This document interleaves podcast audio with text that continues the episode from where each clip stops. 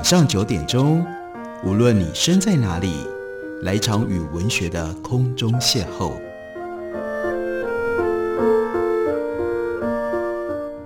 杨照谈书，邀您一同遨游文学世界，认识古今中外的经典之作。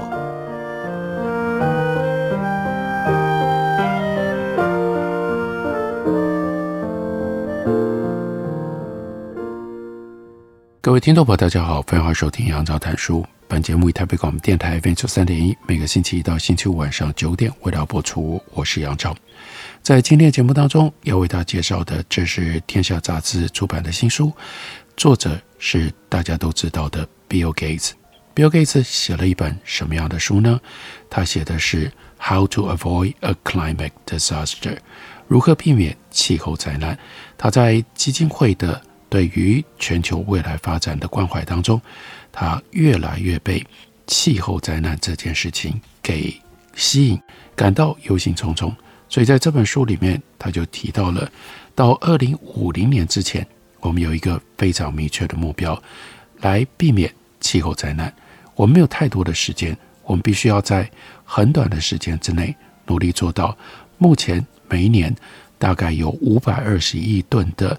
温室气体被排放到大气当中，希望到二零五零年，我们可以把五百二十亿吨这个数字变成零，让温室气体的排放变成零，如此我们才能够让地球不要继续升温。当然，这两个数字如此巨大的差距，会让很多人感觉到这根本就不可能。而且呢，从现在到二零五零年。也不过就只有不到三十年的时间，人类集体有可能做到这件事吗？所以这本书很重要的，那就是 Bill Gates 逐章逐点来跟我们介绍为什么他认为这个目标是有机会可以达成的。例如，我们来看一下用电这件事情，电无所不在。我们今天只要稍微停电三个小时、五个小时，我们的生活。就痛苦不堪，我们已经完全离不开电。如果继续用这种方式用电，那我们如何能够避免继续排放更多的温室气体到大气当中呢？那 Bill Gates 呢？他就用非常明确的数字，关于今天现有的技术以及往前投射看到可能可以运用的技术，他以美国作为例证，他给我们的描述。会让很多人有点意外吧？他说：“我们来看看美国需要实现零碳电力，这个叫做绿色溢价会有多高？就是因为这样，所以电费要增长多少？”他说：“很值得庆幸，美国人只要付出不算高的绿色溢价，就能够把发电的碳排放量减到零。”你有没有吓一跳啊？我们来看一下他如何说明。他说：“电力的绿色溢价。”就是完全以零排放来源发电而产生的额外成本。零排放来源包括风力、太阳能、核能，以及备有碳捕集设备的燃煤和天然气发电厂。记得目标不是只用风力、太阳能等再生能源，而是实现零排放。所以呢，Bill Gates 就将这种零碳选项也考虑进来。那么溢价究竟多少呢？如果把全美国的电力系统转换成为零碳来源，平均每一度零售电价费率会提高一点三到一点七美分，比大多数美国人现在支付的电价高大约百分之十五。诶，如果是这个数字，说老实话，真的不是那么高啊，也就相当于美国目前一般家庭每个月多出十八块美金的绿色溢价。的确啊，大多数的美国人应该可以负担得起。低收入户会有困难，因为能源支出已经占了他们收入的十分之一。接着他就说，对美国人，如果你缴过电费，你应该对于用电的单位不陌生。我们都讲几度几度嘛，一度电也就是耗电量一千瓦特的电器连续使用一小时所消耗的电量。一般住家的电费。都是以 kilowatt hour 简称 kWh 来计算。一般美国家庭每天用电量是二十九千瓦的时候，如果不分哪一周，也不分用户的类别，平均一千瓦时电费大概是十美分。不过在某一些地方，电费有可能比较贵，也有可能贵很多。美国的绿色溢价可以这么低，这是一件好事。欧洲的情况也差不多。欧洲有一个贸易协会的研究显示，当地电力网。如果去碳化百分之九十到百分之九十五，平均电价大概会上涨百分之二十。他说，关键在这里，这么幸运的国家不多。为什么呢？美国拥有大量的再生能源资源，包括太平洋西北部地区的水利、中西部的强风，另外西南部加州地区全年的阳光。别的国家可能有阳光，但没有风，或者有风。但没有全年的阳光，或者两者都不足。有些国家可能信用评级不高，于是他们就没办法为像这种新型的电厂进行大型投资，筹措到需要的资金。那这里麻烦的就是非洲、亚洲。我们看中国，中国在过去几十年当中实现了史无前例的伟大壮举，让几亿人脱离贫困。之所以能够做到这一点，一定程度上是靠新建成本非常低廉的燃煤电厂。中国企业把燃煤电厂的成本大幅降低了百分之七十五，可以想见，他们现在希望能找到更多客户，因此正积极吸引下一波的开发中国家，像是印度、印尼、越南、巴基斯坦，还有广大的非洲国家。这些潜在的新客户会怎么做？他们就是用。中国新发展的这种技术来新建燃煤电厂，因为比以前要盖电厂便宜多了。他们怎么可能选择清洁能源呢？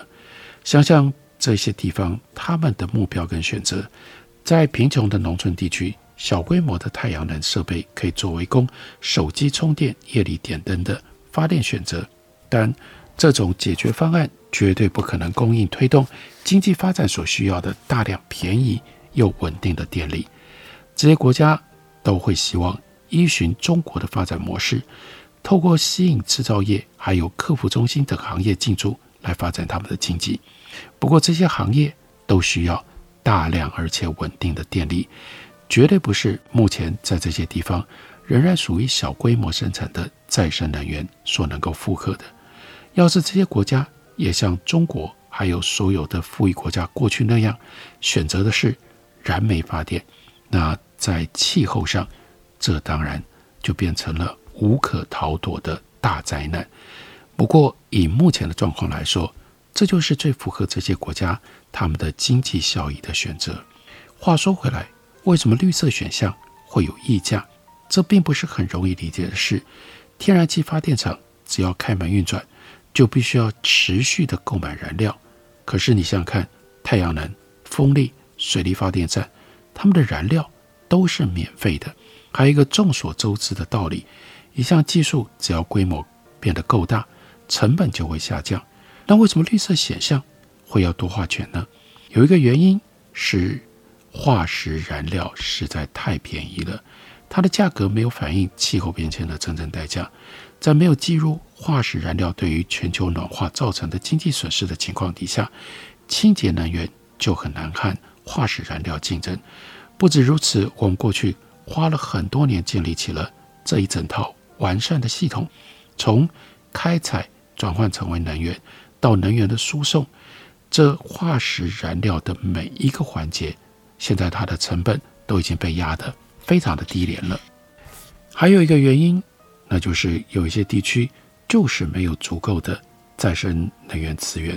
全球电力如果要去碳化接近百分之百，就必须把大量清洁能源从生产地点，例如说阳光充足的地带，这是以赤道附近最为理想。另外还有风大的地区，要把在这些地方生产的电输送到有需求的地方，那是无风多云的地区。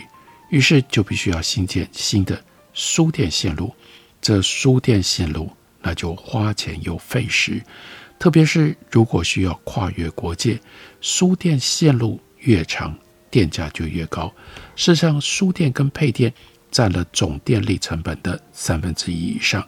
更何况，有很多国家一定不会希望依赖其他国家供电。然而，化石燃料太便宜和输电成本太高，仍然还不是造成零碳电力有绿色溢价的最主要原因。我们对于电力稳定度的需求，以及间歇性电力所造成的问题，是最大最大的因素。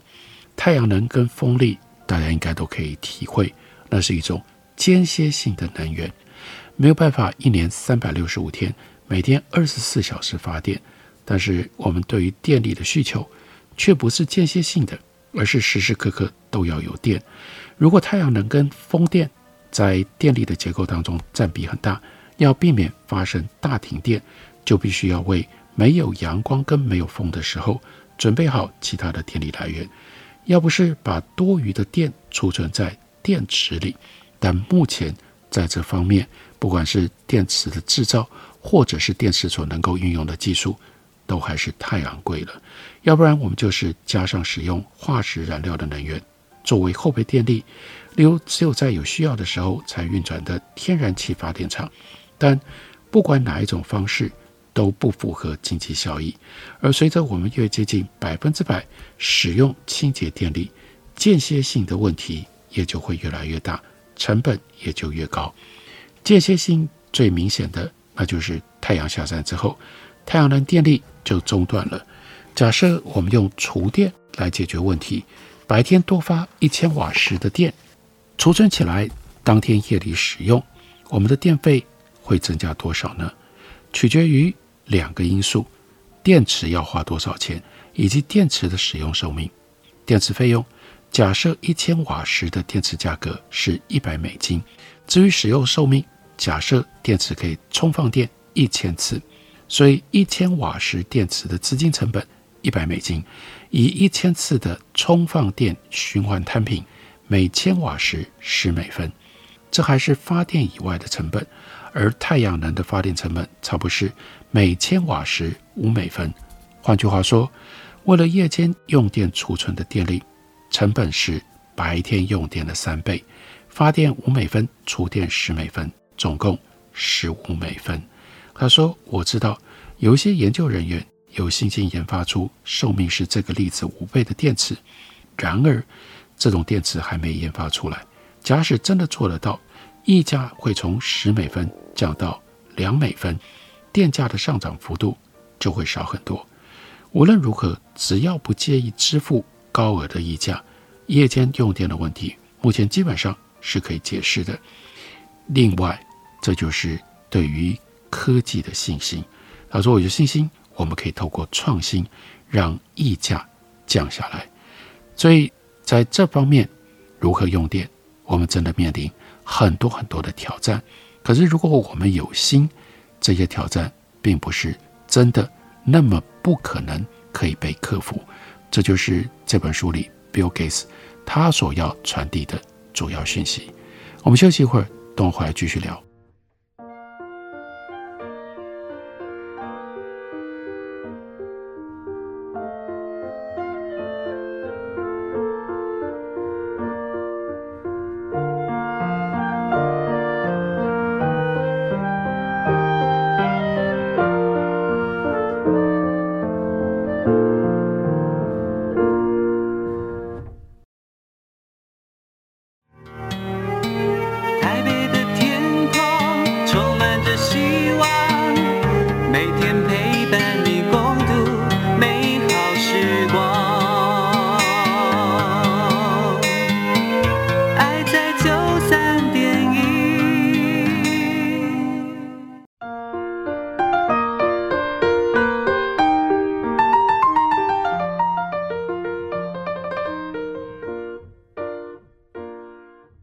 感谢您继续收听《杨照谈书》。本节目以台北广播电台 FM 九三点一，每个星期一到星期五晚上九点为大家播出到九点半。今天为大家介绍的这本书，作者是大家都知道的 Bill Gates。他关心气候变迁灾难的问题，所以他写了这本书，直接就叫做《如何避免气候灾难》，中文本是由天下杂志出版的。我们看到，在这本书里，Bill Gates 分项来为我们分析，我们今天在排放温室气体的时候，有一些什么样最重要的来源？这些来源各占多少的比例？然后我们可以用什么样方式，在到二零五零年之前，想办法让如此排放出来的温室气体可以降到零？例如说，其中的一个项目是占年排放量。全世界五百二十亿吨温室气体，百分之二十二，那是来自于耕种养殖，而跟耕种养殖有密切相关的，那就是我们对于地球上的森林，我们是如何处置的。他就告诉我们，这百分之二十二的百分之三十，事实上是来自于滥伐和毁林。根据 World Bank。世界银行的资料，一九九零年以来，全球丧失了大约一百三十万平方公里的林地。这个面积有多大呢？比南非全国的国土还要大，比秘鲁还要大。大家也可以快速的算一下，基本上超过三十个台湾那么大。所以毁林的冲击显而易见。例如，树木遭到烧毁之后，会迅速释放二氧化碳。还有其他难以察觉的损害。一棵树被连根拔起的时候，土壤会受到扰动，而土壤当中其实封存了很多的碳。土壤的碳含量超越大气和所有植物碳含量的总和，这是很少人知道的一个重要的事实。我们把树木移开的时候，这些封存的碳就会用二氧化碳的形式被释放到大气里面。如果每个地方都基于同样的原因出现了毁林，阻止起来就会比较容易。不过情况不是如此。以巴西为例，在过去数十年当中，Amazon 的雨林受到破坏，大都是为了要开辟牧场来养牛。从1990年以来，巴西的森林又已经萎缩了百分之十。由于食品是全球商品。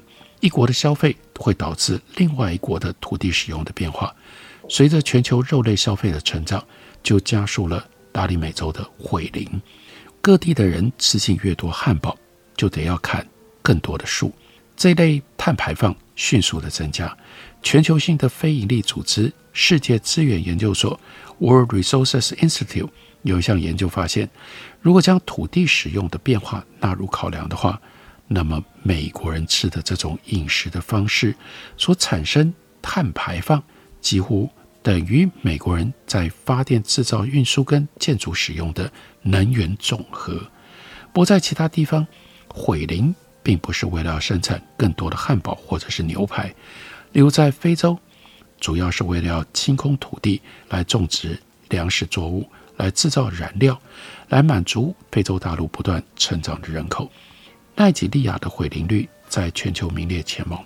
从一九九零年以来，奈及利亚国内的树木覆盖率减少超过高达百分之六十。奈及利亚还是主要的木炭出口国，木炭就是由木材碳化而形成的。相较之下，我们看印尼，印尼毁林是为了要改种棕榈树，棕榈树提供了棕榈油，用途非常的广泛。举凡电影院里面的爆米花到洗发精的成分都含了棕榈油，这也是印尼成为全球第四大温室气体排放国的主要原因。他说：“我真希望现在就出现足以保护全球森林的重大发明，有一些技术多少会有所注意，例如说先进的卫星监视器可以更容易发现毁林和森林大火。”并且在事后评估破坏的程度。另外，他说，我也在关注数家企业，他们正在研发棕榈油的合成替代品，让我们不必继续砍伐大量的森林来开辟棕榈田。然而，问题的关键往往不是技术，那是什么呢？是政治和经济。人类砍树并非人性本恶，而是砍树的诱因超越不砍树的动机。所以我们需要。在政治跟经济上的解决方案，包括向各国支付维护森林的费用，执行目的在于保护相关地区的法规，确保乡村地区有多元的经济机会，不必因为生存而开采自然资源。他说：“你可能听过一项和森林相关的气候变迁解决方案，借由植树造林来补给大气当中的二氧化碳。虽然听起来这就是很单纯的想法，应该也就是成本跟技术门槛最低的一种。”碳捕集的方式，尤其对爱树的人来说，有着十足的吸引力。不过，这项主张没那么容易，它触及了很复杂的主题，还需要更多的研究。而目前，对于气候变迁这种种树来捕捉碳的方式，它的影响被夸大了。因为就像全球暖化一样，你要考虑众多的因素，比如说，一样样来。一棵树总共可以吸收多少的二氧化碳？根据经验，一棵树大概在四十年当中可以吸收四吨的二氧化碳。那树能够活多久呢？可是，万一在这个过程当中，树被大火烧存了，它原来封存的二氧化碳就会被释放到大气当中。还有，如果没有植树，会发生什么事？如果该地本来就自然会长出树，其实并不会因为你种了树就额外提升碳的吸收量。还有植树造林的地点在哪里呢？平均来说，白雪覆盖地区的树木导致的升温大于降温，因为树木的颜色比冰雪要来得深，而深色比浅色容易吸热。相较之下，热带雨林当中的树木造成的降温。大于升温，因为它们释放大量的水汽，水汽升空形成了云层，云层就反射阳光。在介于热带跟极圈之间的中纬度地区，树木造成的升降温没有太大的差别。再问一个问题，你要考虑这个地点是不是已经有其他的农作物生长？举例来说，如果你决定要用森林来取代一座大豆农场，你也就减少了。大豆的总量，你就推升了大豆的价格，导致其他地方可能有人为了要种大豆，因为这个时候有高度的动机，他可以从种大豆得到更高的收入，他就会去砍树啊，如此就抵消了种树带来的部分的效益。如果把所有考虑的因素都加在一起计算，可以得出，在热带地区种植大概二十公顷的森林，才能够。吸收一个美国人一生当中所产生的碳排放，二十公顷等于一个人。把这个面积乘上美国的人口，那就是超过六十四亿公顷的面积，相当于六千五百万平方公里，那是全地球陆地的一半。而且呢，种了之后，这些树木永远不得砍伐。A 这还只是算美国人的碳排放，其他国家的还没算进来。所以，Bill Gates 非常冷静的要澄清，要我们记得，树木的优点很多，就美学跟环境来说都是。我们的确应该要多多植树造林，在大多数的情况底下，植树以原生种为最好，这样才能够消弭毁林所造成的伤害。但目前缺乏务实的方法，使得造林难以解决燃烧化石燃料所导致的问题。因应气候变迁最有效的林木相关症，因而因应气候变迁最有效的林木相关策略，那是不要再大量砍伐现有既有的森林。这一切导向的结论是，我们需要多生产百分之七十的粮食，同时还要减少。碳排放量，并朝着完全消除碳排放量的目标前进，这有赖许多的新技术，包括替植物施肥、饲养牲畜和减少粮食浪费的全新方法。而有钱国家的人民，当然也就必须要配合改变部分的习惯，例如说少吃一点肉，纵使你一家老小都热爱汉堡，也不要再吃这么多肉了。在 Bill Gates 他所写的这本《如何避免气候灾难》的最后一章，他明确地列出了叫做“人人可以做的事”。他就告诉我们，面对气候变迁这样的大问题，很容易就感到无能为力。但你并不是真的什么都做不了，不一定要成为政治人物或者是慈善家才能够有所作为。身为公民，身为消费者，身为员工，身为雇主，你都可以发挥影响力。身为消费者，你可以站在需求的那一面来发挥影响力。